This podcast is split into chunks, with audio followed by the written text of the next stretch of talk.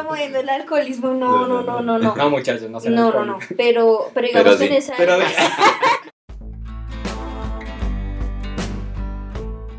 Hola a todos, nosotros somos Leo y Nico, Leonardo Camacho, Nicolás León, y esta es la sección de entrevistas con artistas. Hoy tenemos a Cata. Eh, Cata es educadora, arreglista, tiplista y guitarrista. Y ¿cierto? compositor. Y compositora. Bueno, Cata, eh, tengo entendido que la carrera tú la hiciste al tiempo que ibas trabajando, ¿cierto? Sí. Cuéntanos cómo fue ese proceso de pues repartir tus tiempos, porque pues ambos sabemos que la, hacer la carrera de música demanda muchísimo eh, tiempo, valga la redundancia, eh, de estudio, ¿no? Entonces, ¿cómo hiciste tú para repartir como, bueno, trabajo, pero también estudio? Eh, bueno, hola a todos, un saludo bien especial. Gracias a Leito y a Nico por la invitación. Eh, pues nosotros estudiamos los tres, arrancamos la, la carrera eh, hace 10 años que estábamos hablando ahorita, ¿no? Y sí, en esa época yo empecé, tuve la oportunidad de ser profe en Silvania, que es mi pueblo. Entonces, pues ya que había como el trabajo, pues dije, pues metámonos a la universidad también. eh, y trabajemos y estudiemos hasta donde se pueda. Pues fueron casi cuatro años, entonces eh, es algo bien complicado porque, claro, uno tiene que organizar en un lado y en el otro para responder. Eh, había que, digamos, sacar, eh, no, no hubo fin de semana así como libre para farrear, para esas cosas como que uno hace en la universidad, sino que era como muy organizada en el tiempo. Y eh, también en la alcaldía mi jefe me ayudó y me dijo, mire China, trabajé viernes y sábado full y sáquenme un grupo adelante, que eso es lo que yo necesito. Entonces empezamos ahí el, el, el trabajo con unos niños, eh, con un grupo que se llamaba Tierra de Promisión y pues básicamente lo que hice en esos cuatro años fue formar ese grupo, los niños eran muy buenos y, y sí había que ser como muy rigurosa como con el tiempo, ¿no? Entonces que estudiar en el bus, que preparar muy bien las cosas, eh, sobre todo instrumento, que era como lo, lo que uno necesitaba más práctica y como que, que no había así casi tiempo. Entonces fue como de darle muy juiciosa a eso de esos, digamos, ocho semestres. Eh, bueno, fue en realidad como hasta séptimo que me cogió eso. Y ya después, ya los tres últimos semestres que quedaron de la universidad, pues sí fue darle con todo el instrumento, Ah. que era como lo que yo ya había querido, pues lo que uno quisiera siempre, ¿no? Dedicarse su tiempo para estudiar relajado sin pensar en otras cosas. Pero pues era, ya estaba un poquito más relajada la, la, la situación. Entonces, entonces ya dije, bueno, pues ya me puedo poner a estudiar acá juiciosa y ya terminar, sacar la tesis adelante, eh, lo del examen, el recital y pues eso, eso es como la clave. Ser uno muy organizado y muy constante y no ser perezoso. ¿Y tú, tú crees que también ayudó un poco la cuestión de que hayas trabajado eh, en cuestión de música? O sea, hayas trabajado dictando clases y, y preparando grupos y al tiempo estudiar música. O sea, ¿crees que eso también influyó en que hubieras podido hacer ambas al tiempo? Claro, porque yo pienso que eso son unas prácticas, digamos, en las que enseñar le ayuda a uno a aplicar lo que están viendo en la universidad de una u otra manera. Pues yo estaba dando clases de música, entonces yo como que siempre hablaba mucho con los profes de, de la universidad que siempre me, no, mire, haga esto, leas este libro, haga esta cosa, pruebe por aquí, pruebe por allí. Entonces, eh, como que siempre fue muy de la, de la mano y me permitió aplicar, digamos, pues que nuestra universidad no tenía énfasis pedagógico, pero digamos que me, me ayudó a, a aprender a resolver muchas cosas que no las hubiera aprendido, digamos, en la universidad, simplemente en la carrera. Entonces ya usted tiene que cogerle el tiro a desbararse, a ser muy práctico con, con las cosas y a solucionar problemas así.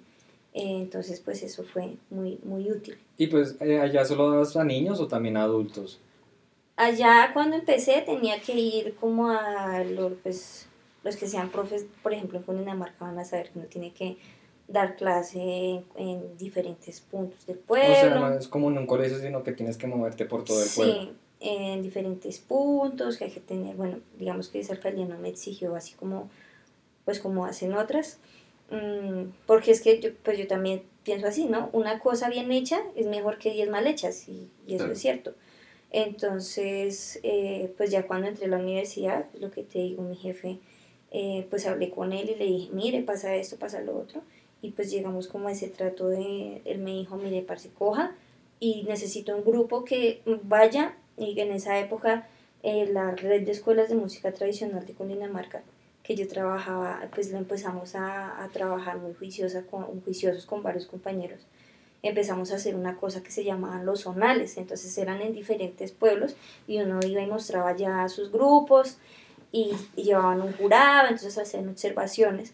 Y pues yo como que le traté de pegar eh, a una cosa diferente, no por mi, no por lo que yo quería hacer, que yo quería montar un, como una estudiantina, que era como pues la agrupación característica, pero como no había instrumentos, entonces hice un grupo vocal instrumental, entonces fue muy chévere también la experiencia y, y pues nada, relajados y ya pues seguirle le metimos la ficha hasta donde pudimos.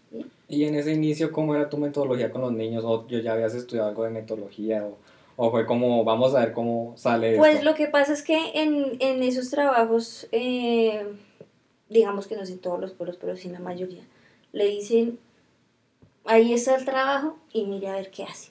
Sí, eso es como, como lo que le toca. Uno, no hay salones, no hay nada, no sé qué. Mire, a ver qué hace, usted me tienes que responder, porque eso es lo que sí. Bueno, entonces yo decía, bueno, tiene que ir a preguntar si le dan permiso a los colegios.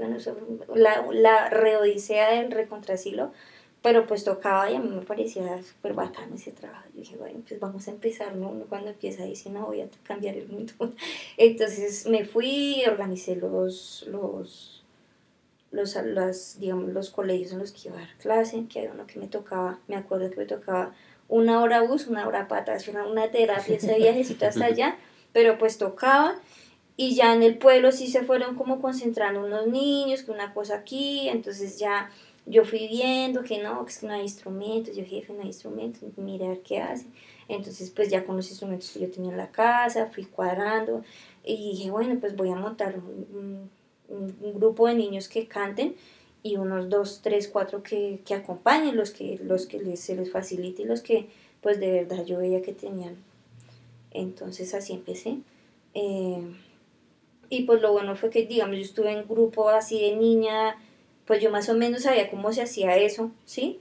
Entonces dije, bueno, vamos a camellarle a esto juiciosos y empezamos, mm, a mí me, me, me, parecía muy chévere que cantaran a dos voces, entonces el trabajo, digamos, de la parte vocal, entonces que bueno, que aquí como los hago cantar, menos mal, sí, eh, yo de niña sí tuve la, mi mamá cantaba mucho, nos ponía a cantar mucho, nuestro profe de niñas también nos ponía a cantar mucho, entonces como que era fácil, eh, uno pues aprende cómo hacer voces así, pero a la oreja, entonces los pelados también iban haciendo, yo les escribía ahí cositas y, y se iban era así montando las cosas de a poquitos, de a poquitos, eh, porque la, a veces la gente piensa mal que es que eh, un grupo a ese así y ¡pum! salió y todos cantaron. y todos, de magia. Y sí, y todos tocaron y súper bien, pero eso es un trabajo re difícil, o sea, la parte de la iniciación musical eh, no es que sea como dice por ahí, no, es que eso, usted en tres meses tiene ya que tener un grupo sonando y no es que parándose en la cabeza diciendo mal Eso es dificilísimo, eso es dificilísimo. Yo me acuerdo que, por ejemplo, los niños no afinaban, cantaban una sola nota así, entonces usted hágase aquí con los que con los que afinan fresco porque eso es muy lo más importante es eso no hacer sentir a nadie mal, eh, y, inútil sí, bueno sí bueno qué sé ahí no sé lleve usted toque la pandereta no esas cosas son lo peor. Hágale que usted puede y siéntese ahí cuando cuando usted pueda y usted es importante para el grupo como son todos los demás importantes y llega un momento que los chinos ya bueno. ya, o sea, sí era, pero claro, eso era dispendioso, eh, pero ya poquito a poco se fue sacando la cosa adelante hasta que nos fue, empezó a ir muy bien con el, con el grupo. Además que, no sé, como que pienso yo que la gente, no sé si de pronto entre la malla curricular o algo así, la gente desconoce mucho como los temas que, que se ven dentro de música, ¿sí? independientemente de si sea una carrera o si es simplemente academia o si es simplemente para que un niño aprende, entonces por eso no hay contenido y cuando a uno le toca la experiencia de profesor es a uno el que le toca ir como sobre la marcha, como, es aprendiendo eso, ¿no? Como decir, mm, bueno, este no me funcionó, ahora me toca empezar de esta manera para que también todos incluyan y tampoco pasa lo que tú dices, ¿no? Como que el, el chico diga, no, no pude, me frustré, definitivamente la música no es lo mío y más bien intentar a decirle, como así que no es lo tuyo? Más bien dale que la música es para todos y seguramente tú, aunque te toque esforzarte un poquito más, seguramente lo vas a lograr. Sí, todos pueden aprender, decían en Suzuki, ¿te acuerdas? Sí, claro, y eso, y uno, uno, uno aprende eh, a hacer haciendo, o sea, uno aprende a enseñar enseñando, se aprende a tocar tocando, pero sí tiene que ser uno como muy flexible de, de, de las cosas que enseña, o sea, ya, tranquilo, me interesa que tenga su buena técnica, pero vamos haciendo eso, o sea, vayamos haciendo varias cosas para que el resultado sea sea cómodo. En esa época no había WhatsApp, me acuerdo, entonces no era tan fácil como ahora que uno mire, eh, aquí les dejo el video y practiquen, sino que los pelados les tocaba ahí escribir lo que se acordaban y, eso también era muy bueno porque también son prácticas que desarrollan la memoria musical, que eso no se trabaja tanto en, en muchas partes. Claro, es cierto. Yo tengo una pregunta y es que pues yo recuerdo que hacían las clases de auditivo, te iba excelente. te iba excelente. En los concursos de auditivo también. Y, era algo que... uno una vez y todo. Y era, eh, y era, algo que yo envidiaba, o sea, envidiaba pues en buen plan, ¿no? Entonces yo tengo una pregunta y es, eh, no sé si, digamos, ese oído que, que tú tienes, ¿sí? Eh, se ha debido al proceso que tuviste pues desde tu niñez, ¿sí? También a las clases que has dictado, porque pues eso también influye mucho, ¿no? El ser profesor también influye que tú desarrolles capacidades que a veces no te das cuenta, o a veces sí, porque lo haces ya como porque te toca desarrollarla en el momento. Eh, ¿Tú tenías alguna metodología? ¿Fueron a través de esas experiencias? ¿Cómo, cómo llegaste a desarrollar como, pues, esa habilidad que en realidad es muy importante para un músico? Pues lo que pasa es que el profe eh, del colegio que tuvimos de, de, que tuve de niña, que se llama Albeiro García Soler, él nos ponía, eh, digamos, nos decía, no sé, eh, aquí está re y esta es la subdominante y esta es la dominante. Y aquí es, bueno, todos los tonos. Entonces, a mí me gustaba, y pues yo es que era, yo era súper afiebrada, me acuerdo que de niña era súper afiebrada. Entonces yo empezaba como, como a como a tocar todas las, todos los acordes que me sabía y a mezclar y hacer no sé qué. Entonces, claro, él nos decía a veces, por ejemplo, eh, tienen que sacar este tema. Ahí está la grabadora, ahí está el... ¿Sí? Y se sienta y me lo, lo tiene que sacar. Tiene estos acordes, pero no nos decía el orden. ¿Sí? Entonces yo decía, ah, bueno, ¿dónde, ¿dónde me cabe esto? ¿Dónde me hace esto? Esto me sirve por acá, esto allá. Y uno piensa que no, pero eso con el tiempo le va dando uno una oreja pues increíble, ¿sí? Y otra cosa que yo se hacía, digamos que por mi cuenta, porque me gustaba mucho, era transportar las, las canciones, ¿sí? Pues, Pero tú cantabas y las transportabas sí, o en la a mí me gustaba cantar, entonces por ejemplo uno que no sé qué, que ya me estoy por ejemplo, mi, mi, mamá era, bueno, acompáñame esta rancherita ahí, y empezaba, uy, zonas por ahí, pero chiquitas, ¿sí? ¿sí? Y empezaba y ya va uno mirando como pues como cosas, ¿no? Uno entendiendo que la estructura, que la armonía, que hay ciclos armónicos que se repiten, uno ya los va como pillando y como en mi casa escuchamos, escuchamos tanta música colombiana. Entonces mi mamá me ponía, nos poníamos los sábados a ver en Teleantioquia Serenata y todo festival que pasaban, eh, Mono Núñez, a todo otra ahí estábamos clavaditas viendo. Y claro, yo miraba, yo decía, uy, mamá, severo cuando yo esté grande estará allá, estar allá. Y mamá me decía, uy, sí, mire cómo tocan, no sé qué. Entonces, como que ese ejercicio de, de uno, o sea, también un ejercicio muy bueno es uno sentarse a sacar canciones. Yo sacaba, digamos, música latinoamericana y colombiana, que era lo que a mí pues, me gustaba y sí, yo, yo conocía porque por ejemplo me gustaba mucho el rock, pero yo no entendía, por ejemplo, o sea, mira una estupidez que me pasaba, pero me pasaba, como yo no tenía guitarra eléctrica, yo pensaba que era que la guitarra eléctrica era diferente a la guitarra normal, y como que no, entonces, pero si digamos toda esa armonía, esos temas, nuestro profe también nos apretaba mucho de, pues de, de, de, de tocar a oreja, que, era, que es muy importante, entonces yo creo que eh, no fue una fórmula mágica, sino que como que yo ya estaba acostumbrada, por ejemplo, lo de acordes y esas cosas, pues uno los cogía, porque no, eso es ah, tal, tal, tal, y ya uno es de la, de la, la práctica es el maestro, eso es cierto, pero porque pues eh, eh, yo tenía como esa ya ese bagaje de esta secuencia va así, de este ciclo armónico va así, esta cadencia va así. Y ya cuando estuve en la universidad, pues es que a mí sí me gustaba mucho estudiar entrenamiento auditivo. Entonces yo, digamos que trataba porque no podía siempre, pero yo sacaba un tiempito para estudiar cada materia un poquito, ¿sí? Entonces yo me sentaba ahí con la guitarra, los ejercicios. Eh, una cosa que es muy importante es cantar, o sea, porque digamos hay muchos músicos que son, no cantan es muy, muy importante cantar. Y yo me sentaba a hacer mis ejercicios, los armonizaba, me los acompañaba. Y ya yo creo que ese era como, como lo que me da. Pero en sí que yo dijera, sí, léete el libro. No, simplemente fue lo que yo de niña, los ejercicios que de niña me pusieron a hacer. Entonces, entonces, Katica, como para retomar lo de los niños, me gustaría saber un poquito sobre tu tesis de grado con los niños, creo que fue, ¿cierto? Entonces, como de dónde nació la idea, o sea, simplemente seguías trabajando con los niños y dijiste, no, quiero dedicar este trabajo, este espacio para, para mis niños. Y, y, pues cómo terminó todo. Creo que fue en una iglesia allá en Silvania. O... No, ese fue mi recital de grado. Ese fue tu recital, pero también estuvieron los niños allá. Sí. Entonces como que nos platiques un poquito de, de, de todo eso. Pues lo que pasa es que cuando estábamos como en séptimo, yo ya acabé eh, la ya acabé, pues se acabó como el contrato en la alcaldía, entonces pues yo hablé con mis papás, ya estoy terminando, entonces mis papás me dijeron, China, dedíquese a estudiar, fresca, hágale ya coronando, nosotros le ayudamos, pero a mí sí me da muchísimo guayao eh, el grupo, porque yo sabía que el grupo no iba a seguir, ¿sí? Porque era un grupo que ensayaban en mi casa, almorzaban en mi casa, hay unos que eran tan conches que desayunaban en la casa, se estaban ahí, pero a mí me encantaba y mi mamá, menos mal también ella me ayudaba harto. Eh, y como que, pues, hoy uno, como no va a querer a, querer a sus alumnos y después de tantos años uno verlos crecer y todas esas cosas, sí son muy importantes, yo creo que. Entonces me dijeron, profe, y el grupo, Cata, yo me decían, pero me decían, Cata, y el grupo, y yo, Entonces ya cuando empezamos lo de la tesis, pues yo siempre he tenido una cosa y es que a mí me gusta hacer las cosas bien, o sea, no hay que más o menos lo que me salga, me gusta hacer las cosas bien.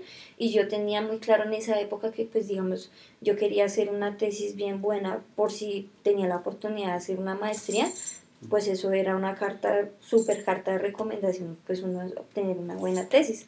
Entonces yo le dije a los muchachos, miren, no se preocupen, que yo voy a hacer mi tesis con ustedes, no sé qué voy a hacer, no sé qué esto, porque yo no tenía ni idea que, porque tesis eran los dos últimos semestres, ¿no?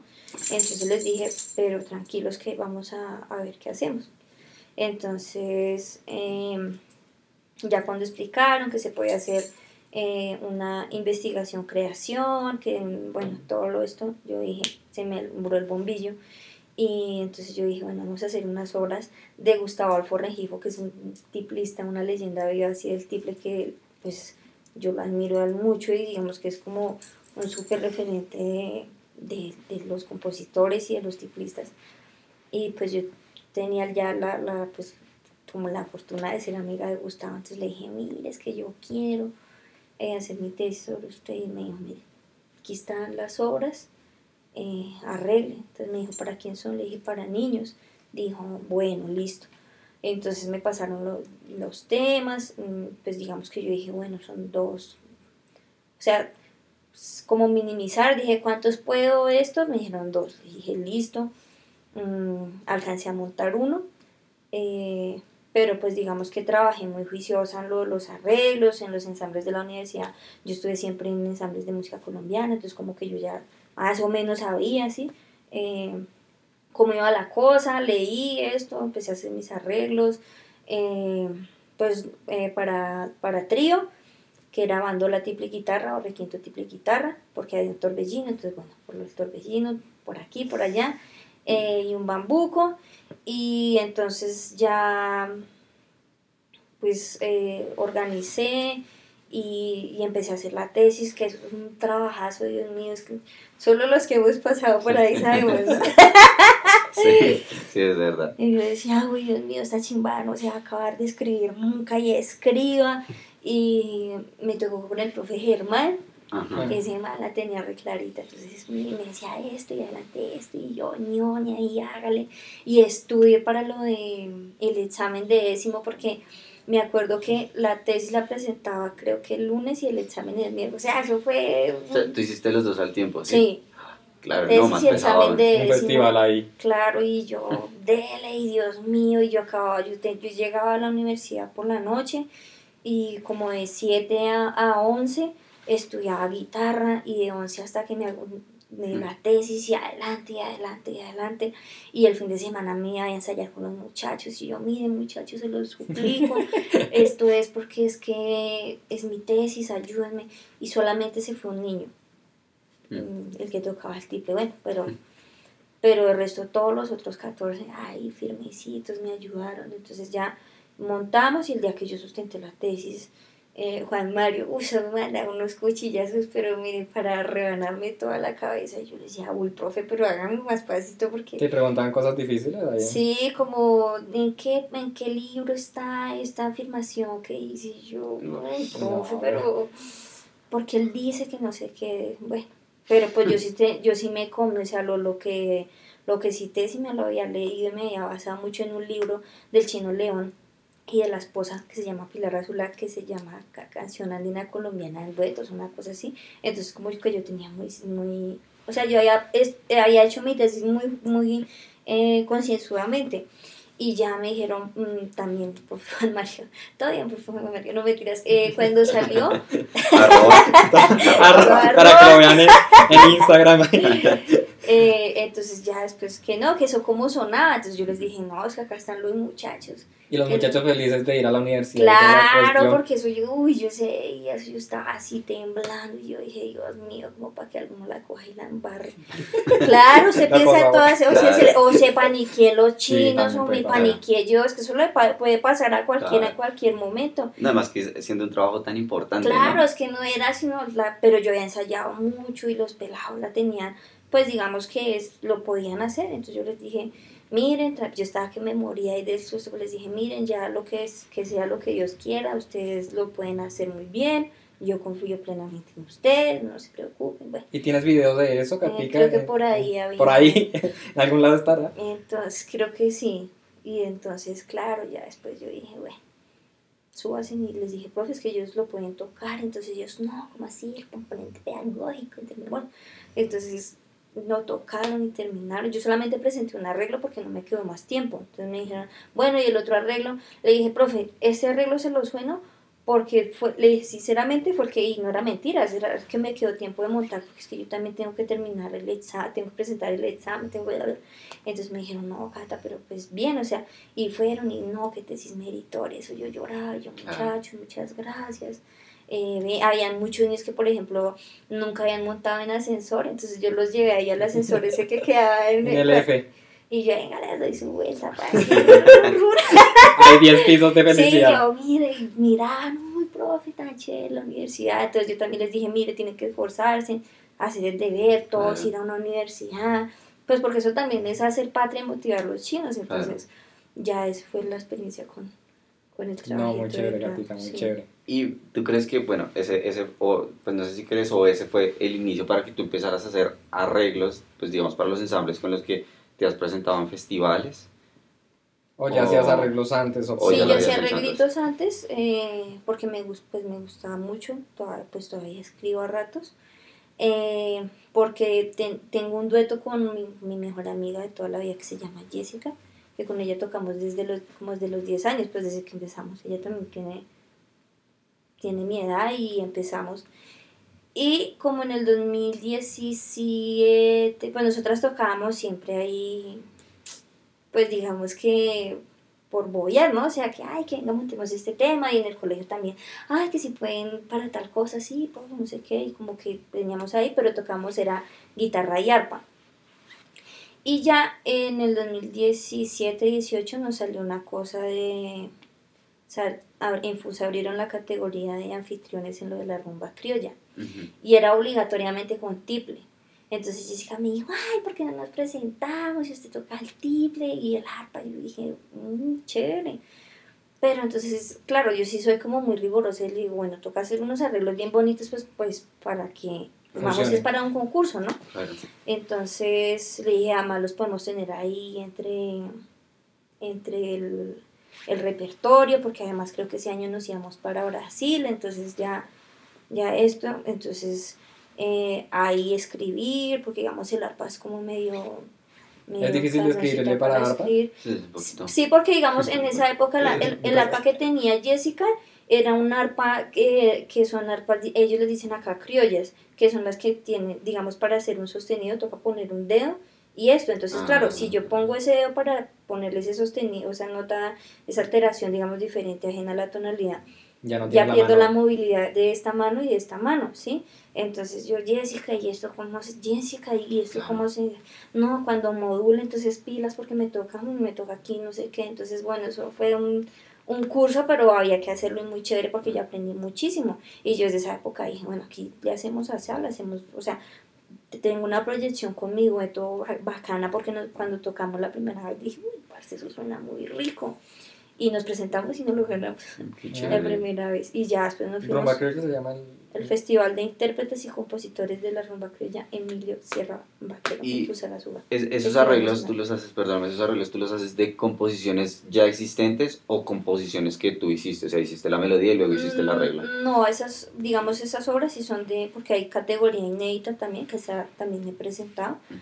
pero esas obras sí mm, tienen, digamos, como que eh, conseguir, yo lo que hago es, digamos, pues tengo la melodía y la armonía y ya ahí como son, digamos, cosas que se repiten, partes que se repiten mucho, hacerle unas variaciones y hacer un diálogo entre el tiple y, y el arpa, porque la fácil es decirle a Jessica, usted toque la melodía y los bajos y yo la acompaño y sale, pero no, la, la gracia es hacer que las vocecitas, que, o sea, como mucha cosa para que, mucha cosa no, sino cosas bacanas para que la gente diga, uy, chévere que se entiende el, el diálogo entre los dos instrumentos. Y esos arreglos que, ay, perdón, y esos arreglos que tú haces eh, de composiciones ya existentes, ¿cómo haces tú para contactarte con el compositor y decir, hey, puedo hacer el arreglo, lo vamos a presentar a un festival o, o eso directamente se hace con el festival o, el, o en donde están concursando? Pues lo que pasa es que Emilio Sierra se murió hace bastantes años y ahí digamos que no hay así como partituras a la mano que tú digas, mira, pues están,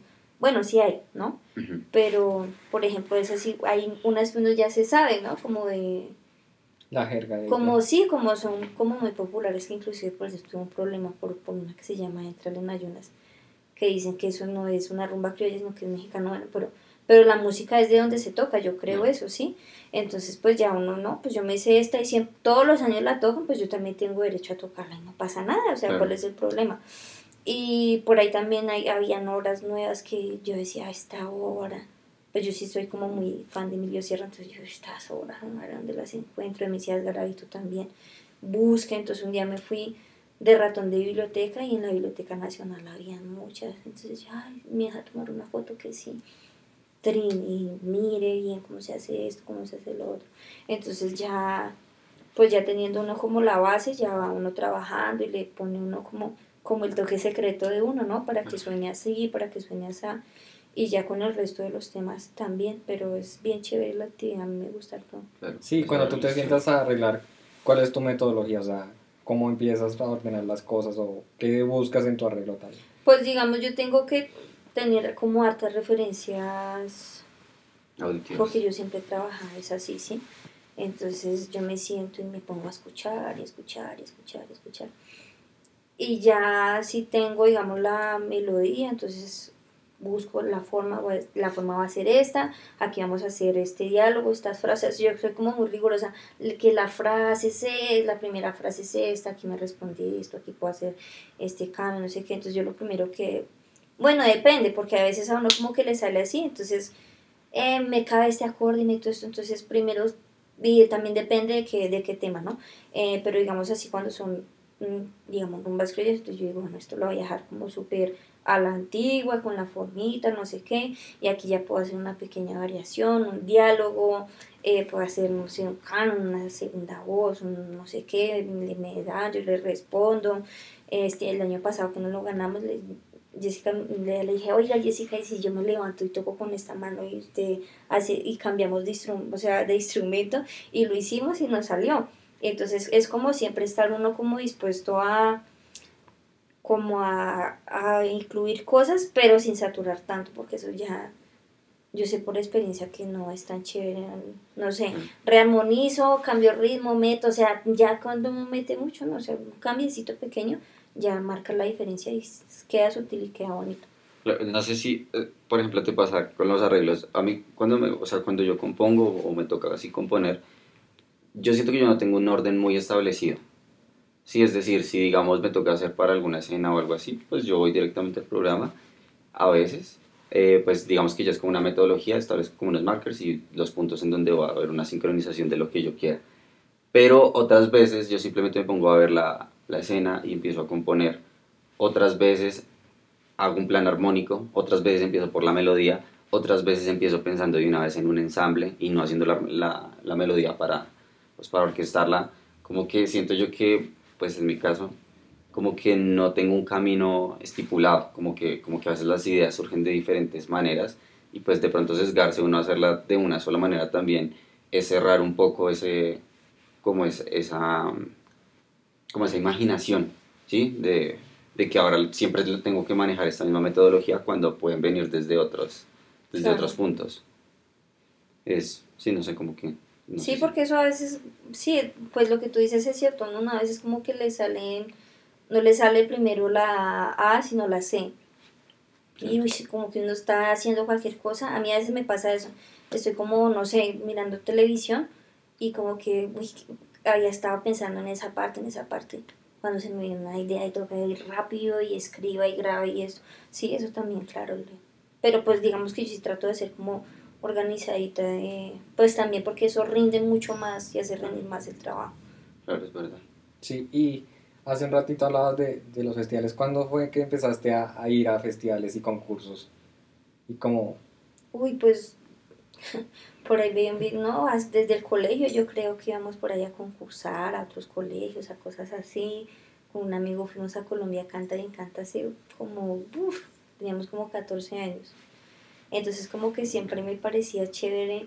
Mmm, pues no tanto por ganarme un concurso, sino por ir a, a tocar. A tocar, ¿sí? Que es algo que dice el maestro Jorge Andrés. Él dice, eh, hay que tocar para concursar y no concursar para tocar. Y eso es cierto. Entonces, yo tenía ya listo ahí mis cosas y ya con, Jessica, eh, que ya habíamos tocado tantos años con Jessica, entonces digamos cuando fue lo de la rumba yo le dije, pues hagámosle que usted y yo nos entendemos muy bien, eso es algo que se nota. O sea, es como yo creo, bueno, los años, la amistad, que hemos estado prácticamente toda la vida de amigas, entonces como que eso se siente toda esa, esa comunicación esa vaina bonita en la escena, ¿sí?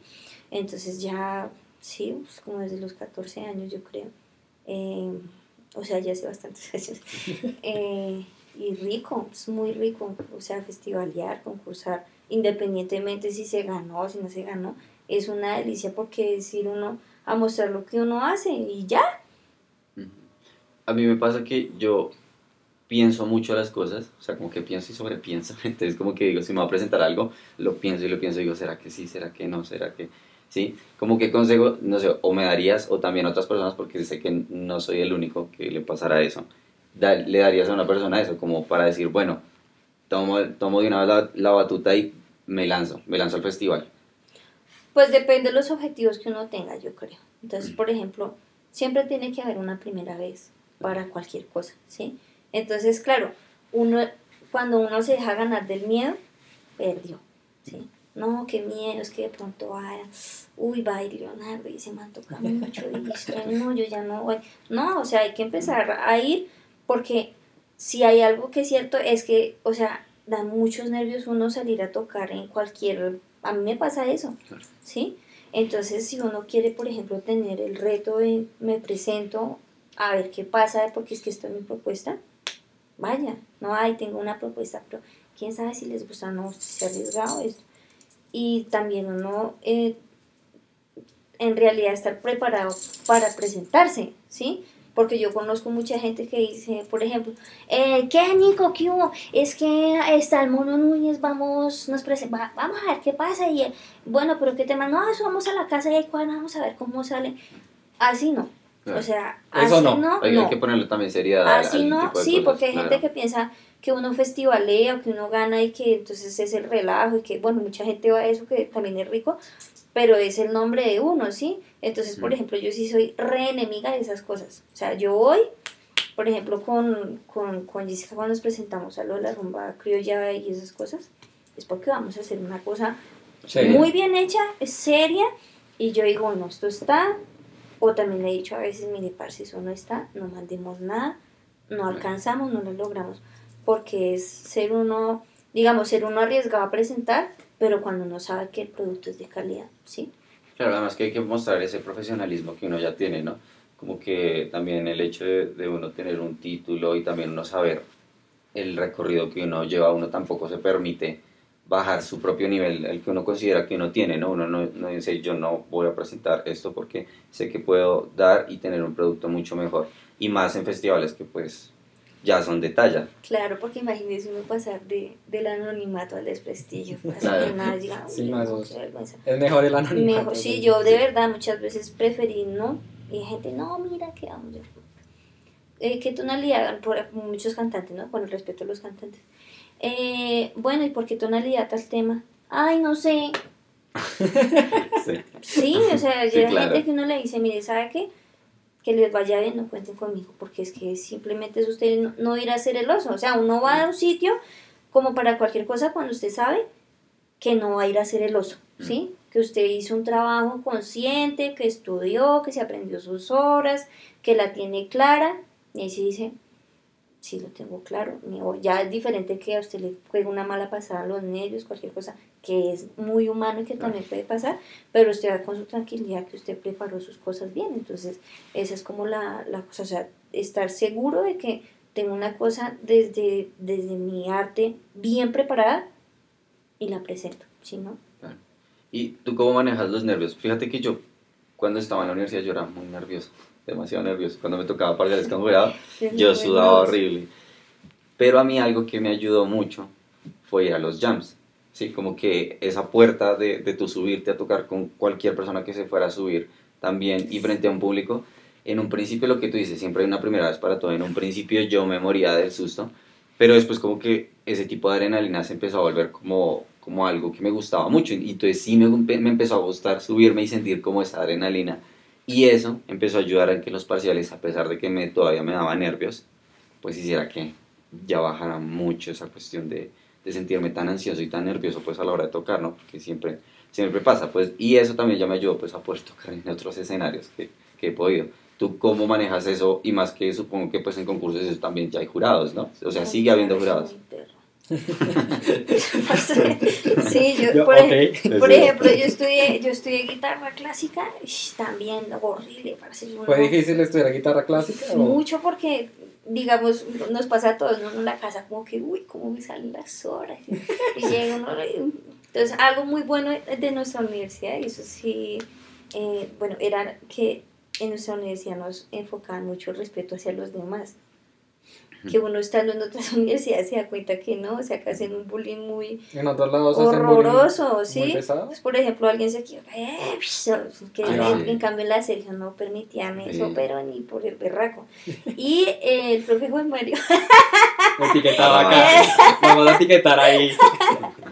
ellos hacían, eh, bueno, el profe Juan Mario, el profe Gustavo, cuando estábamos allá, ellos hacían las clases colectivas de guitarra, entonces uno como que se subía y tocaba su obra y el ambiente era muy chévere porque era muy respetuoso, o sea, ahí apenas había cualquier pizca de respeto, tenga su levantada como tiene que ser, pues porque es un ambiente de formación y hay gente que es muy nerviosa, yo era, digamos, yo hablo ahí molesto y todo, pero yo para tocar sola soy súper nerviosa, parce, o sea, súper nerviosa. O sea, ¿nunca te has presentado a un concurso sola? Sí, me presenté a, me presenté a la rumba creo ya una hora solista sola, uy, parce, me cogieron esos nervios en la privada con los jurados, porque me dejé ganar de los nervios, o sea, ya ahí ese día dije, no me vuelve a pasar, y porque yo siempre me había presentado, era pues con Jessica, ya uno con otra persona, ya usted siente que no va solo a la guerra, ¿sí?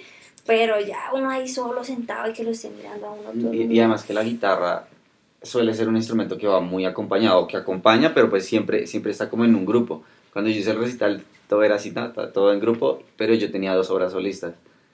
Y Harry pues se Potter. bajaron, o sea, se bajaron todos los del público y yo quedé así. Y yo y- digo, claro, ush, no, lo, me empieza, lo empieza a matar muy duro eso, entonces eh, digamos que eh, sí, eso fue, pero y también es que uno sea muy duro a uno mismo, ¿cierto? El peor Sí, enemigo, yo pienso eso, ¿no?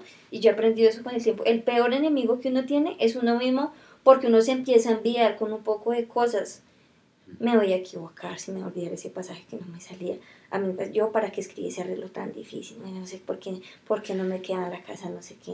Eh, no, o sea, el peor enemigo de uno es uno mismo y uno tiene que aprender es a ser amigo de uno. Eso sí es lo más importante y a tenerse una paciencia. Pues sí, la- se, se cagó la audición con los jurados, pero fresca, ya, sí, ese, ese tiempo no puede volver, Claro, ¿sí? Usted lo hizo bien, usted lo hizo, fue un accidente que le pasó porque se dejó ganar del miedo, entonces fresca, no sé qué. Eh, digamos que en la universidad, uy, sí era te- tenaz, o sea, a mí me daba tanto miedo que una vez le pregunté a un guitarrista que fue, no voy a decir quién, eh, no fue el profe Juan Manuel, Esta vez ya no, quítenle la etiqueta. Eh, y le dije, le dije, mire, lo que pasa es que yo soy re nerviosa, pero mal, o sea, y me siento frustrada porque, ¿por qué? O sea, ¿por qué? Entonces él me dijo, mira, hay dos maneras que yo le recomiendo. Una es que usted se puede, digamos, químicamente, ¿no? Tomar una pastillita para mejorar, para bajar el ritmo cardíaco. Entonces yo le dije, no, porque qué tal me pase y por ahí termine en el, en el, Claro. en el cementerio. ahí. No, dijo, o métase, tómese un, un traguito antes de antes del este. Esa sí me sonó más porque me parecía más. Pero es tranquilo. Entonces, Yo pensé en un tiempo en eso, yo también soy no muy lo intenten en casa, no mentiras.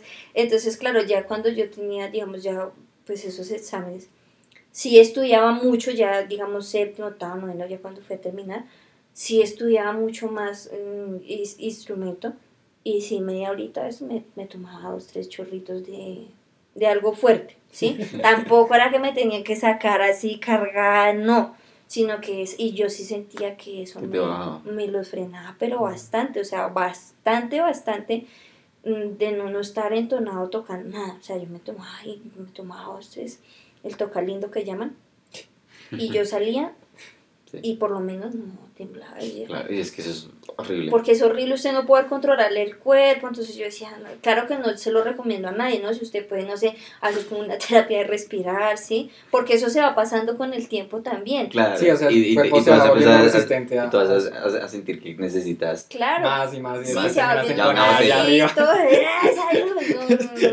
eso. No, Marcelo, Un traguito de agua y salud. promoviendo el alcoholismo, no, no, no, no, no. No, muchachos, no se No, no, no, pero, pero digamos Pero que en Pero es No, broma, pero si quieren no es broma, eh. qué rico, pero cuando qué tenga rico parcial me ahí. Llaman para el parcial. Yo tomaba ahora chirrinchi, me Ah, acuerdo, que no, se lo hacían sí. allá en el pueblo. Bueno, Sí, lo probamos una vez. Sí, Bueno, bueno. Y- Recomendado.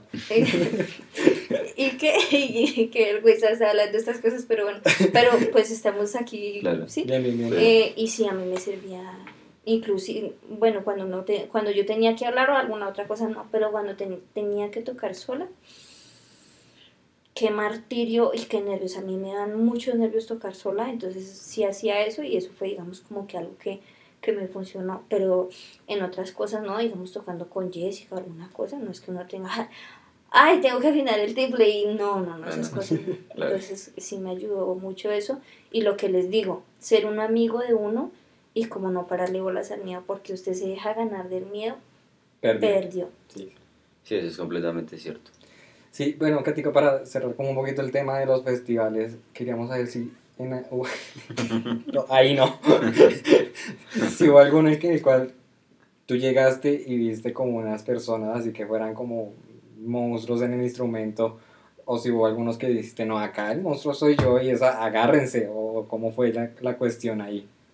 Pues digamos que, que, o sea, como que uno creerse que, ay, que es que yo, ay, que es que a mí esas cosas como que no, o sea, yo voy y hago lo que tengo que hacer y ya, ¿sí? Si le puedo hacer una sugerencia a alguien o si alguien me la pide, pues bien. pero como que uno dirá, ay, eso, ahora, no, qué pereza.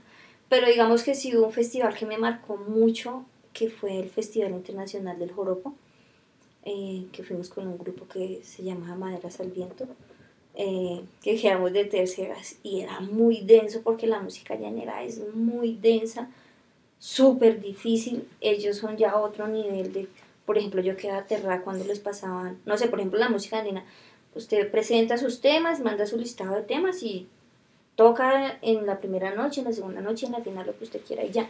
Pero allá no, allá llegaban y, por ejemplo, no sé, Nico iba a tocar cuatro. Entonces sacaban como una bolsita, le decían, saque un papelito. Eh, su suma, saca otro papelito. Eh, seis por derecho, estoy hablando así. Eh, saca otro papelito, tal tonalidad. Y le tocaba, mi hijo listo, empezaba con un grupo ahí en vivo que no habían ensayado ni nada y empezar a hacerle un... Ah, pero estaba bien potente eso, la modalidad. Yo me sentaba ahí a mirar y yo decía, Uy, los bandolistas, los cortes, que los golpes, aprenderse los ciclos armónicos, las melodías. No, es otro nivel de concurso. ¿eh? Claro, no, no, que vamos a ir y que hay que grabar el lunes y eso a mí me tocó sentarme y yo soy muy, digamos que pues una cosa es uno medio entender, pero esas rítmicas también que hacen ellos y que tiene que hacer acá y el cambio del 6 del corrido al derecho y del derecho al corrido, no, parce, eso yo pues sufrí, pero aprendí mucho. Claro. Y yo dije, bueno, pues vamos acá y a tocar pues triple en vez de cuatro porque el, el era así y hay una categoría que es para nuevos formatos. Fue muy chévere, digamos que haber tenido ese. Eh, el primer mono que fuimos, también yo lloré porque uy, cuando estábamos probando sonido yo decía, lo que les contaba ahorita, ¿no? De niña que yo veía, y yo decía, mamá, mire que estoy aquí probando sonido. Pues esas cosas también, ese fue muy bonito. Yo sabía que no íbamos a eso, pues, porque el mono, pues es el mono, y sí. Pero pues yo fui y me lo disfruté súper al máximo, todo lo que pude. El, el, festival, también la primera vez que fuimos a Brasil con Jessica, porque, parce, era, yo me acuerdo, Jessica ya al otro lado del escenario, nosotros acá, y pues yo acá, y salir y o, pues mostrarnos la música de un otro país, no, súper bueno. Y, y cuál otro, en el año pasado en el en el del Tiple en Charalá, que presentó una obra inédita, también. O sea, como que yo creo que uno tiene que quedarse con, con, con todo lo que le dé un festival, digamos, a nivel musical, que dan lecciones, que dan cosas, que usted, pues, digamos, lo hizo, porque uno también sabe a veces, oye, pero lo hice mejor que esta persona, que, que pasó aquí, o, o me lo merecía, o no me lo merecía, uno tiene que ir muy aterrizado en esas cosas, pero no perderse nunca el sentido de, hombre, pues nos gusta es tocar y pasarla bacano, ¿sí? Porque hay gente que, que se zorra, que no, que, que no pase, que no sé qué, que esa gente no, porque no vas a compartir y a pasarla rico y a sollársela, ya a, agarrar lo que uno pueda de los otros, como, ah, mire, este man hace esto acá, toca así, mete acá, o, o venga, usted cómo hace esto, no, mire, le recomiendo esto, no sé qué. Entonces eso es como lo, pues como lo más importante, y pasear, pasear. y para aplicar esos festivales, eh, la financiación, los festivales te ayudan a compartir la financiación o te toca directamente de tu bolsillo? Pues hay festivales que pagan todo. Eh, por ejemplo, hay festivales que toca llegar allá y te dan todo, la alimentación, los alimentación y hospedaje, que es lo que uno necesita. Eh, hay otros, por ejemplo, como a tu viejo Cotrafa, que son, o sea, ya se siente súper bien atendido, eso es cero, Cotrafa. Eh, Fusa también es chévere. Mm, bueno, todos digamos que no voy a poner aquí a pelar del mismo festival, ni más faltaba. Pero, pero pues digamos que siempre es bueno como no tener como un patrocinio de algún lado. Por ejemplo, la vez que fuimos al Mono Núñez, la universidad nos apoyó full, o sea, full, full, full, full, full. Eh, pues porque eso era chévere la universidad, ¿no? Como que, oye, mira, vamos, sí, claro, tengan y vayan y que les vaya muy bien. Pero eso era cuando tú aún estabas dentro de la universidad o ya habías salido. Cuando estaba todavía dentro de la universidad. Y ya los otros, pues hay unos, lo que sí, es como llegar o como usted, sí, postularse, o sea, pues de todas maneras, eso decía un señor en el festival los, de los que bailaban. Si usted va a un, fest, a un festival o a un concurso, a tirar la red. Y hay veces que usted coge un pescadito, hay veces que coge todo y esa es la vida, y eso es cierto. Entonces uno tiene que estar programado eh, para esas cosas, porque por ejemplo, no sé, o sea, voy y puedo ganar o puedo perder, porque esa es la realidad. Pero sí, ya, me pueden descalificar, me pueden, me puedo morir, no sé, puede pasar cualquier cosa así. Pero pues usted tiene que estar como en la calidad de, lo que yo les digo. Eh, tocar para concursar y no concursar para tocar. Yo no es una cosa y bien, ya, Sí, y tú tienes como un grupo, ¿cierto? Orquídea Duetos.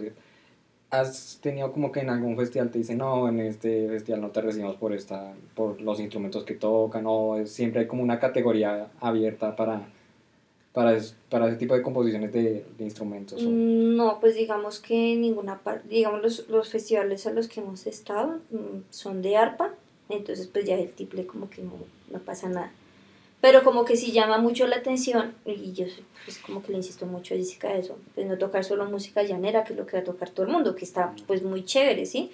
Pero pues aquí nosotras somos de la región andina, de Fusa, entonces yo le insisto mucho, mire Jessica, no las criollas, o sea, llevamos como un repertorio bien variado, como para que la gente tenga oportunidad de escuchar pues muchas cosas. por ejemplo, de Colombia, ¿sí? Cuando hemos ido a Brasil.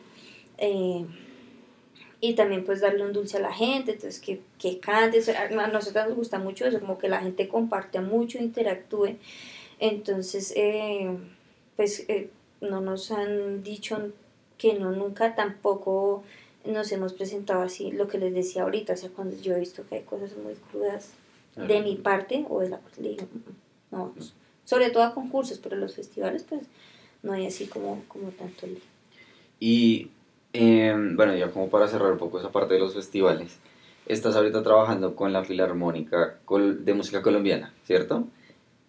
Y ahí tocas tiple, ¿cierto? Y eres el tiple 1. Sí.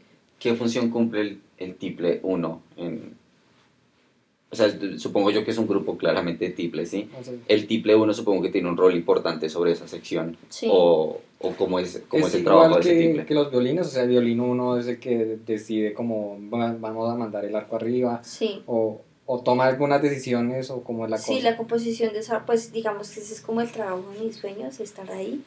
Eh, lo, es, ese sí es el, o, como el, el, la convocatoria más bien que más le metió la ficha en la vida, o sea, le metí la ficha, yo quería estar ahí, era como el, pues el resueño de la revida. Entonces, ahí esa conformación de esa orquesta es muy de acuerdo a la orquesta de, cuerdas. Entonces, violines 1, violines 2, y nosotros somos, las, digamos, las violas, el papel de las violas, las eh, guitarras hacen el contrabajo, el, perdón, el cello y el contrabajo pues hace el contrabajo. Y ahí tenemos un rol muy chévere que es que se, nos rotamos, tiples 1 y 2, acompañamientos y melodías. Mm. Entonces el acompañamiento es muy específico, eh, las melodías también, entonces como que uno tiene ahí esos dos rolecitos, esos dos roles que son súper importantes, de por ejemplo apoyo las bandolas en tal melodía o ya que haciendo el acompañamiento, súper, súper.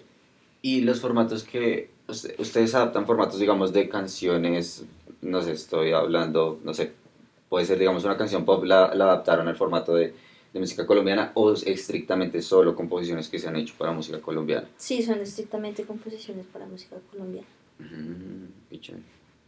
Listo. Vea, pues. no sé si, si quiera Sí, también tenía la duda como, ¿cómo fue el proceso para entrar a, a la Filarmónica Colombiana? Y, fue fácil o, o, o, quién te dijo como, mira, están buscando acá un, instrumentista, aplica? Mm, pues digamos que fácil no fue, porque yo en esa época trabajaba, eso fue en plena pandemia en el 2020, y yo en esa época trabajaba de profe en la filarmónica.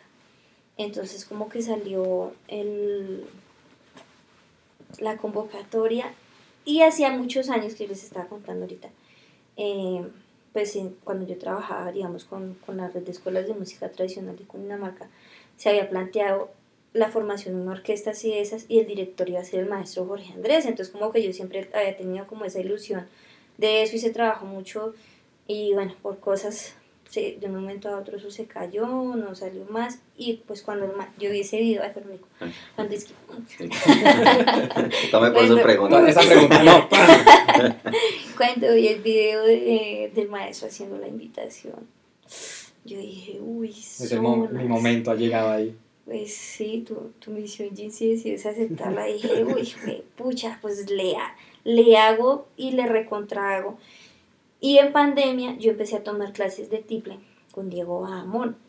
Entonces yo le dije a Diego, Diego, ¿será que me presento? me dijo, hágale. Pues, pues, pues, el que no arriesga un huevo, no.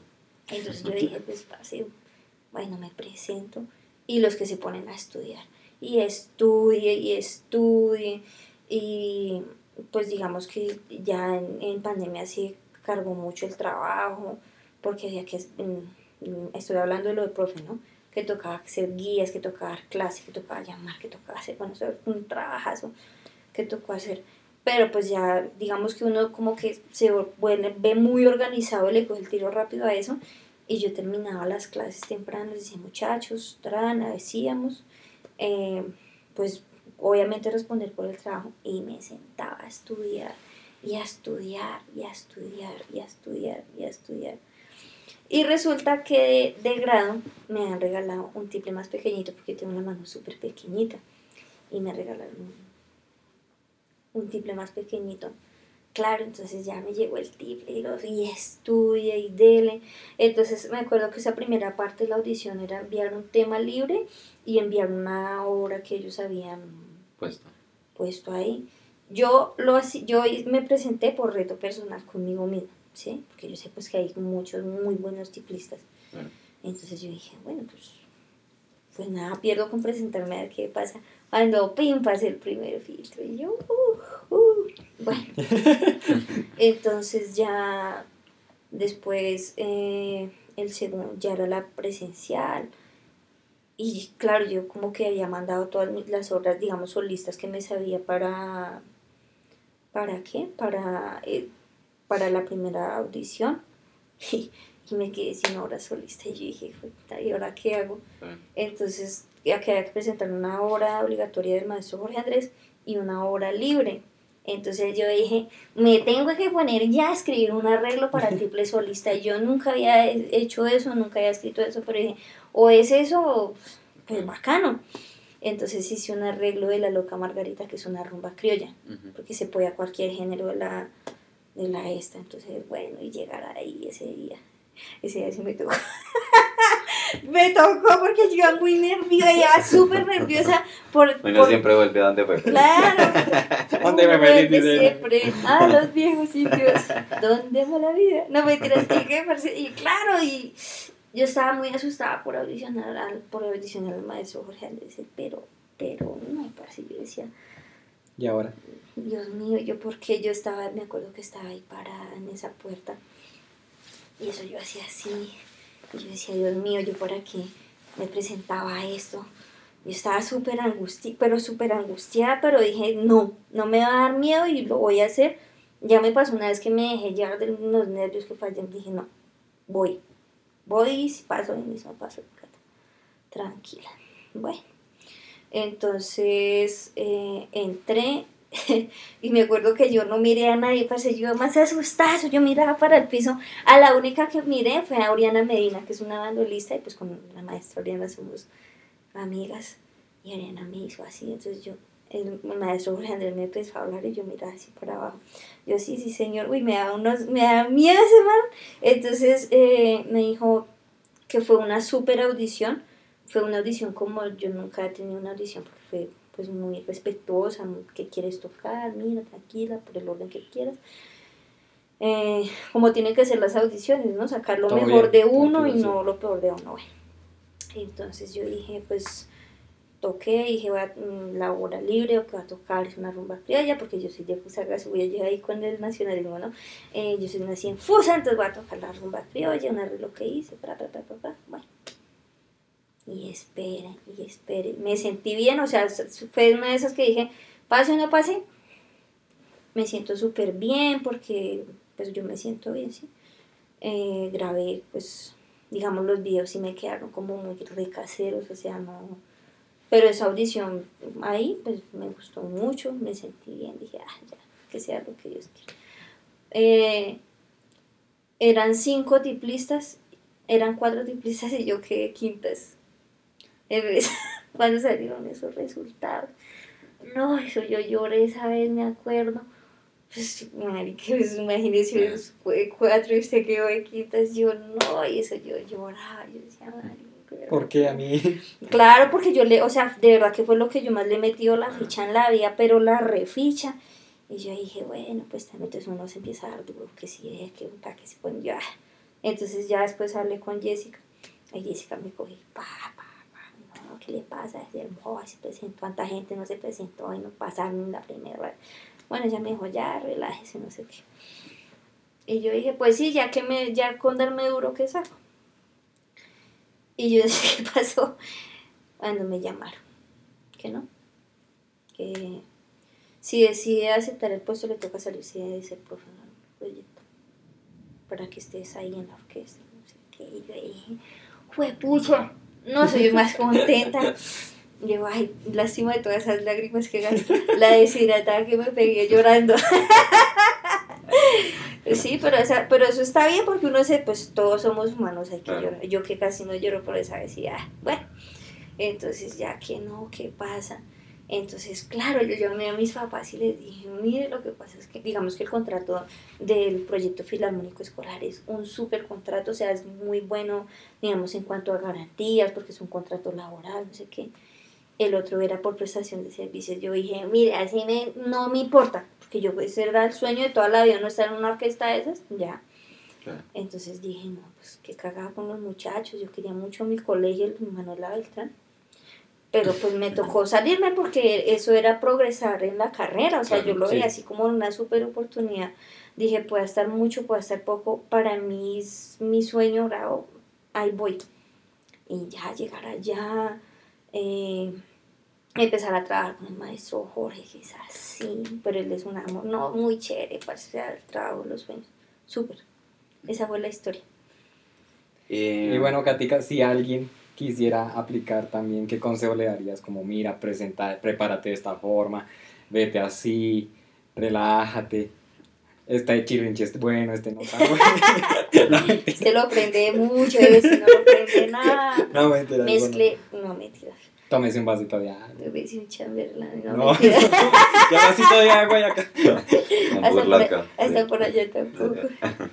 No, pues lo que pasa es que eso es como muy subjetivo, ¿no?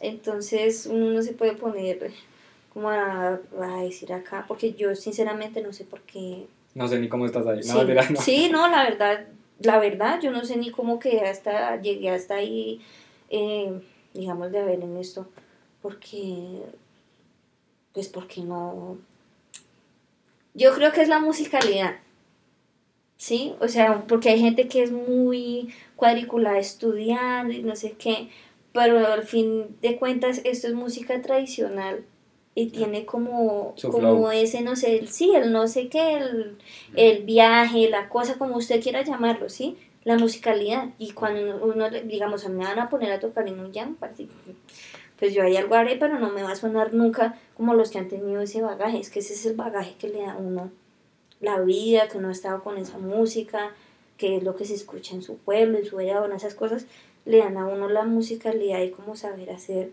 como, como hacer un ajiaco acá, que no lo van a hacer igual en Medellín, o nosotros hacer, no sé, una bandeja paisa, pues no nos va a quedar igual. Entonces yo creo que es como, como, como eso, ser muy honesto con el trabajo y pues ir uno a lo que va, ¿no? No ser uno crecido, mientras sobrado, porque los que, o sea, siempre los que van sobrados ya como que eso no es como tan bacán.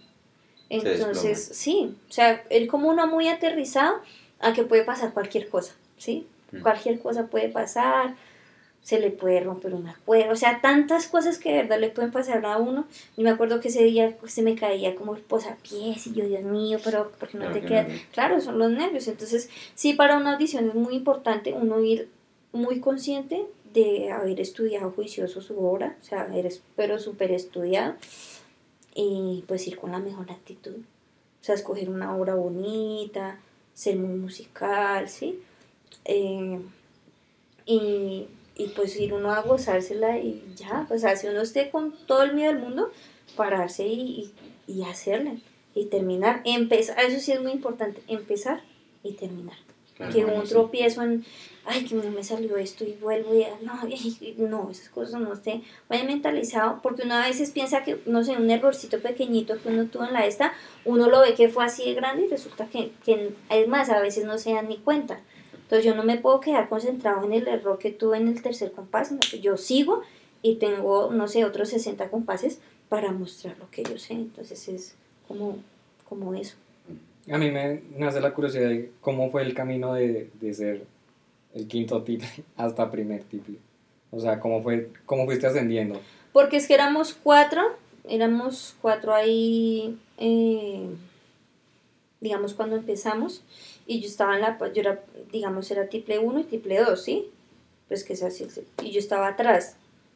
Pero digamos que no, pues no sé, o sea, eso ya fue, fue como visión del maestro, o bueno, este va a tocar el triple 1, este va a tocar, este acompaña mejor, o no sé, ya fue cosa de él, ¿sí? Pero sí me acuerdo que en el primer ensayo, y eso sí es muy, eso lo aprendí en mi clase de dirección, con la maestra María José Villamil.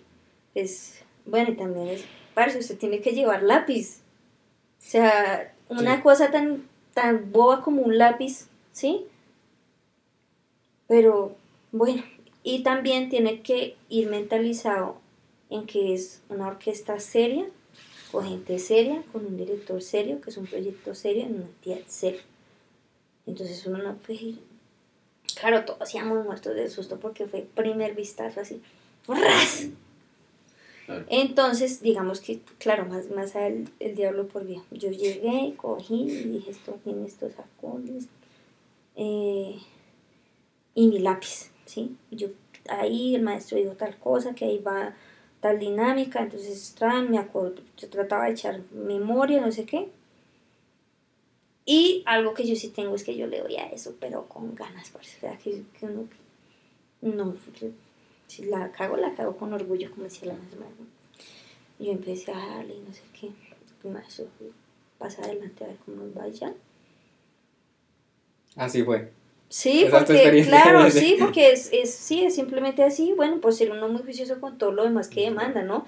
Llegar puntual, eh, llevar sus partes, que nos vamos a tal fecha, entonces tenemos que estar en tal lado, a tal hora, pues llegar, o sea, yo sí soy como, como muy ñoña en eso. Claro, pero es que igual también lo que dice, o sea, yo, yo digamos resumiría todo lo que, lo que dices como en la cuestión de la eficiencia en el trabajo, ¿sí? Si tú, si tú eres más eficiente que los demás, puedes encontrar posiblemente más soluciones un poco más rápido que los demás y por ende también puedes destacar más que ellos. Sí puede que haya personas que sean muy buenas, pero de pronto al no, digamos, tener como eso tan simple de llevar un lápiz y no hacer unas marcas, puede retrasarlos un poco más en el proceso de la, de la digamos, de su primer vistazo, ¿cierto? Que una, que una persona que sí coge tin, tin, tin, mire, yo sé que estos puntos son los más críticos, aquí, aquí, aquí, aquí me enfoco, el resto sé que los puedo resolver más rápido y ya cuando llego y presento mi primer vistazo, ya sé en dónde es que va a estar. Claro, pues tampoco es que uno diga, uy, lo coge y me lo leo así, uy, no, porque eso es un peperío también. a, a, mí una vez levanta así, uno es como, uy, sí, qué pena ahí, pues, porque es, que, es que leer a primera, y a uno no le enseñan a leer a primera vista en la universidad.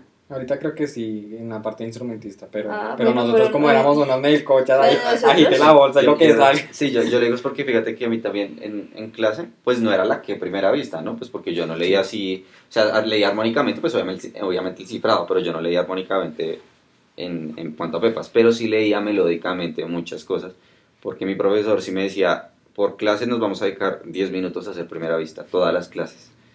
Y él me empezaba a dar esos tips porque como él se presentó a maestrías y todo eso, entonces pues él sabía como digamos sus tips para, para eso. Entonces me decía, siempre analice una partitura y mire cuáles son las notas que se le hagan más difíciles.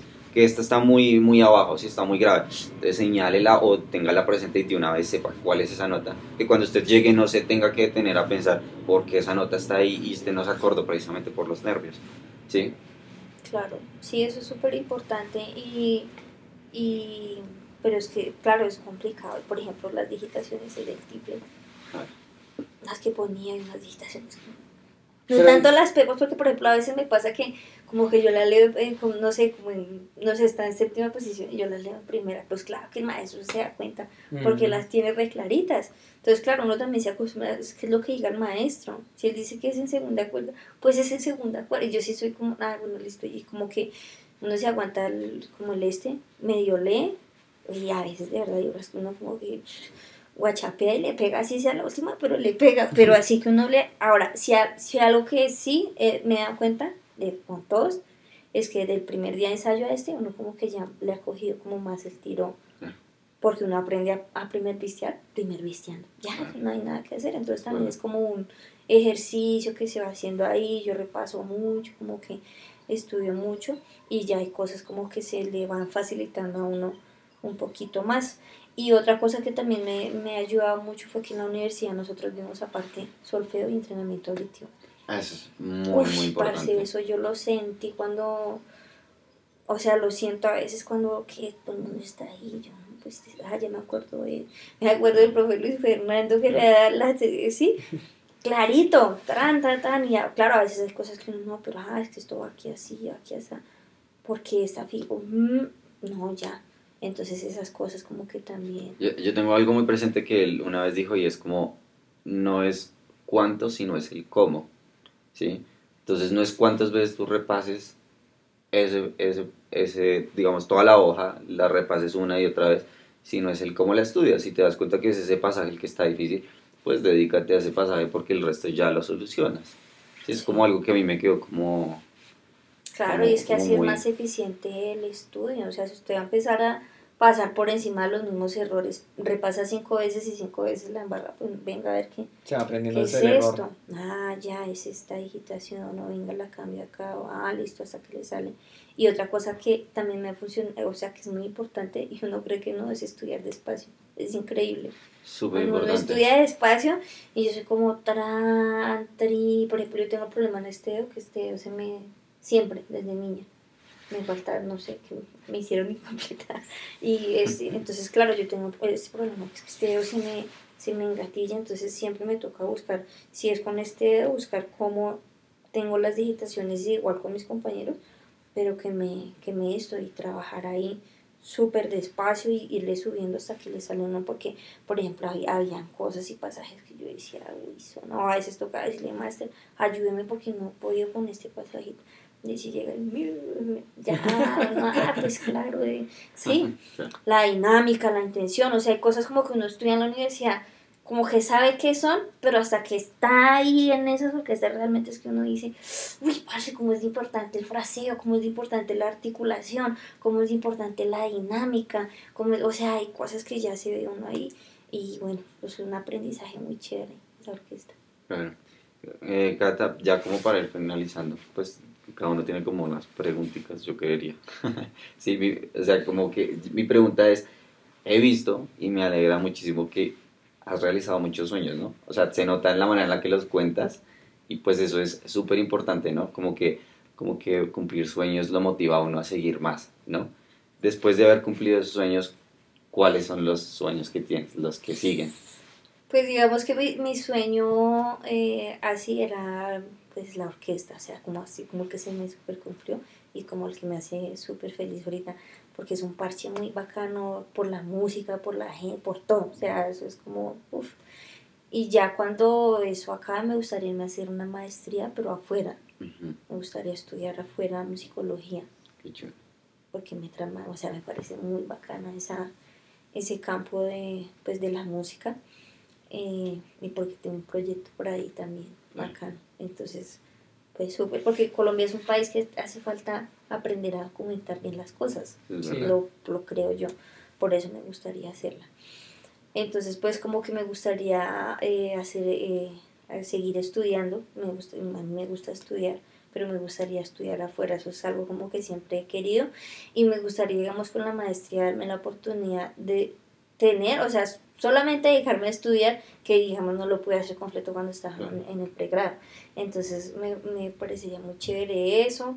eh, y pues yo no sé lo que le vaya deparando a uno el, el futuro, de pronto ya después, no sé, pues lo, lo que todos queremos, ¿no? Comprarse una casa, un carrito. Sí. Sí, porque esas cosas, o sea, es importante usted tener esa estabilidad de no estar todos los meses, pues como estamos ahorita, ¿no? Y con esta situación, uy, que la, uy, que, porque aquí digamos que sí es un, o sea, yo me he dado cuenta de eso, es un país duro para, no solamente para los músicos, ¿sí? Porque es que no, nada, es que porque eso no pasa por ponerse a estudiar música, no. Es que ahorita es en todas, o sea, todo el mundo, yo tengo amigos que son ingenieros, contables, todo el mundo está pero llevado porque es que está, el país está duro, o sea, y la situación está muy dura, pero sí me gustaría mucho este, una casita, un, un carrito y seguir, parce, hasta que pueda lo que pueda, lo que venga, lo que surja, ya que sean cosas, pero sí me tramaría mucho hacerme mi, mi maestría y vivir afuera un tiempito. Claro, no, qué rico. Sí. Súper chévere. A mí me queda... los espero.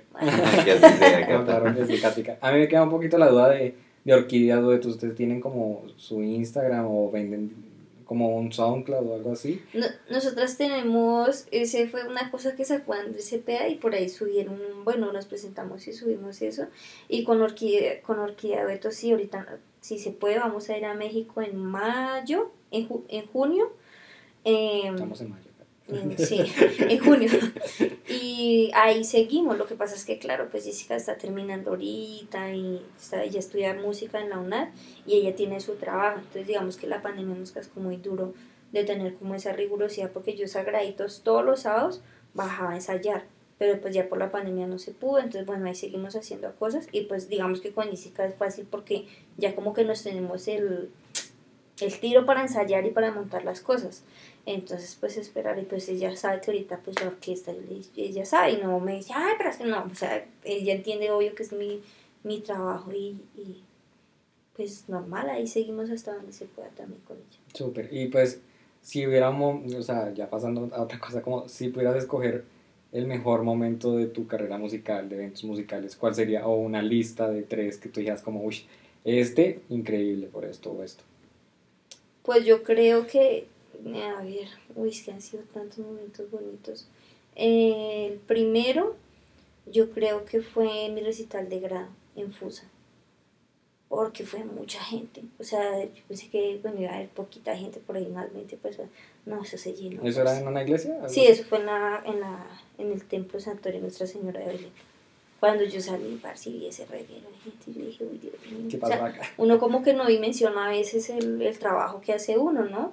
Entonces yo dije, uy, bueno, pues fue un momento muy bonito porque además fue Gustavo Alfo Rengifo. O sea, yo como que quise mostrar ahí pues muchas cosas del proceso, ¿no? Eh, sí toqué sola, pero también toqué acompañada, pues porque yo tenía muy claro siempre que yo iba a tocar en grupos, no me iba a dedicar a tocar solista, no, ¿sí? Entonces ese, el otro momento, eh, el primer ensayo con la Filarmónica del Museo Colombiano. Uy, parce, yo estaba ahí sentada. Yo pensaba que estaba subida en un Lamborghini así. Severo, parce, o sea, severo ese primer ensayo y todos los ensayos porque es muy rico, o sea, a mí si hay algo como que me, me hace levantar con mucha felicidad, bueno, aparte de todos los motivos que uno tiene para levantarse feliz, es mi orquesta, parce, entonces yo como que me levanto y digo, uy, ¿a qué hora son las 5 para irme a ensayar? Venga, estudio, eh, venga, le yo, yo quiero mucho a mis compañeros de la orquesta, entonces yo llevo lápices, yo trato de colaborar en lo que más puedo, porque me nace, o sea, yo quiero mucho esa orquesta, y de verdad, parce, o sea, ese, primer ensayo y todos los ensayos, porque es muy chévere, uno siempre aprende, siempre esto, y qué otro ensayo, qué otra cosa así bonita.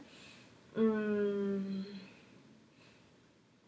pues digamos que cuando grabamos el disco con la orquesta también, Súper chévere. que eso fue en diciembre del año pasado, también, parce, o sea, como tener la experiencia, porque pues yo digamos que no tengo así súper experiencia, o sea, no me sé ni grabar, no me sé ni grabar así, ni que esto, no tengo ni experiencia en eso, tal como será grabando ese disco, pero también fue una experiencia muy buena porque es estar ahí súper pendiente, no, rico, esos tres. Bueno, y con Jessica también todos los, los viajes y las cosas, sí. Súper chévere, Katica. Mm. Ya para cerrar, pues, con otros invitados hemos tratado como el tema de la educación y la academia.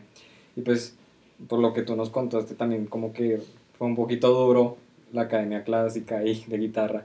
Y pues mi duda es que tú crees que en un futuro, personas como tú, como otras que, que van a estudiar eh, maestrías, es posible que la academia cambie un poquito, que no sea tan, tan chocante o tan o tan rigurosa en algunos aspectos, ¿crees que eso pueda cambiar? O digamos, por ejemplo, hablábamos que metodologías de, tradicionales de que sientes, escuche, repita, ¿cierto? ¿Eso puede cambiar a algo más reflexivo o crees que va a seguir así por un buen tiempo?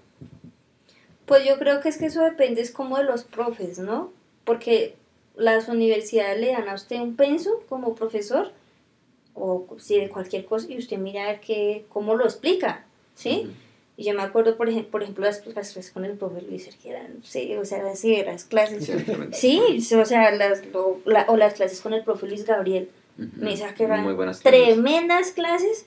Y usted como decía, uy, sí señor, y sí, y también hay clases que son muy, muy malas. No, yo no digo la universidad, sino, lo, por eso me refiero, es, al profe, ¿sí?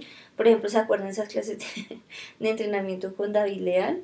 Muy bien, muy buenas porque, man, o sea, de ahí se da uno cuenta cuando un profe, digamos esos tres que cité, el profe Ricardo, bueno, casi todos, ¿no? El profe Ricardo Márquez, el profe Rafa, uno sabía que los manes cogían, preparaban su clase, sabían qué era lo que iban a hacer, la tenían clarita. El profe, disculpe, es que no entiendo. Eso, esa, esas cosas, digamos, de no hacerlo sentir estúpido, usted que sí tienen muchos profesores, ay, Leonardo, pero sí, no, no, mira, es tal cosa, es tal otra. O sea, yo creo que eso va más enfocado hacia eh, que a los profes les guste el oficio de enseñar. Más no que sea, dijo, ya estoy sin trabajo, ¿qué hacemos? Bueno, venga, demos clases cuando no les gusta ni cinco enseñar. Porque eso también se siente y eso también se nota. O sea, hay gente que se frustró en la vida, con el respeto de los que son profes y se frustraron, y les tocó, ¿sí? Terminar ahí. Que es diferente, por ejemplo, cuando no le gusta, a mí me encanta enseñar, entonces cuando preparo, hago, no sé qué, miremos esta mm, cosa, por ejemplo, las clases con Luis Gabriel, porque él llevaba el mapa, llevaba la foto, llevaba la diapositiva, que el dibujo, que el no sé qué, que el repaso antes del examen, que voy a preguntar mm. esto, que venga, usted aprendía o aprendía, ¿sí? Entonces yo creo que por ese lado mm, es una cosa de los, de los profes eh, estar involucrados como con el como, con lo que están enseñando. Y otra cosa muy importante es usted estar aterrizado en qué es lo que usted quiere hacer y eso sí lo hizo que ya las universidades están más abiertas a no darle tanto la espalda a lo popular.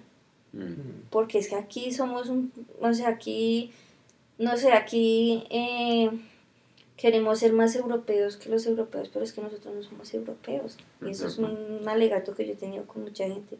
Sí, pero es que mira que tú, no, o sea, nosotros tenemos una musicalidad diferente y somos muy musicales, ¿sí? Yo lo que a veces sentía cuando estudié guitarra era que era acoger esa musicalidad y a estriparla y a bajarla hasta donde, no, es que mira, y como que yo terminé guitarra ya al último y dije, no, no está chimba y no me jodan más. Porque de verdad, o sea, como que uno, ay, pero si hago, no, no, porque es que la partitura.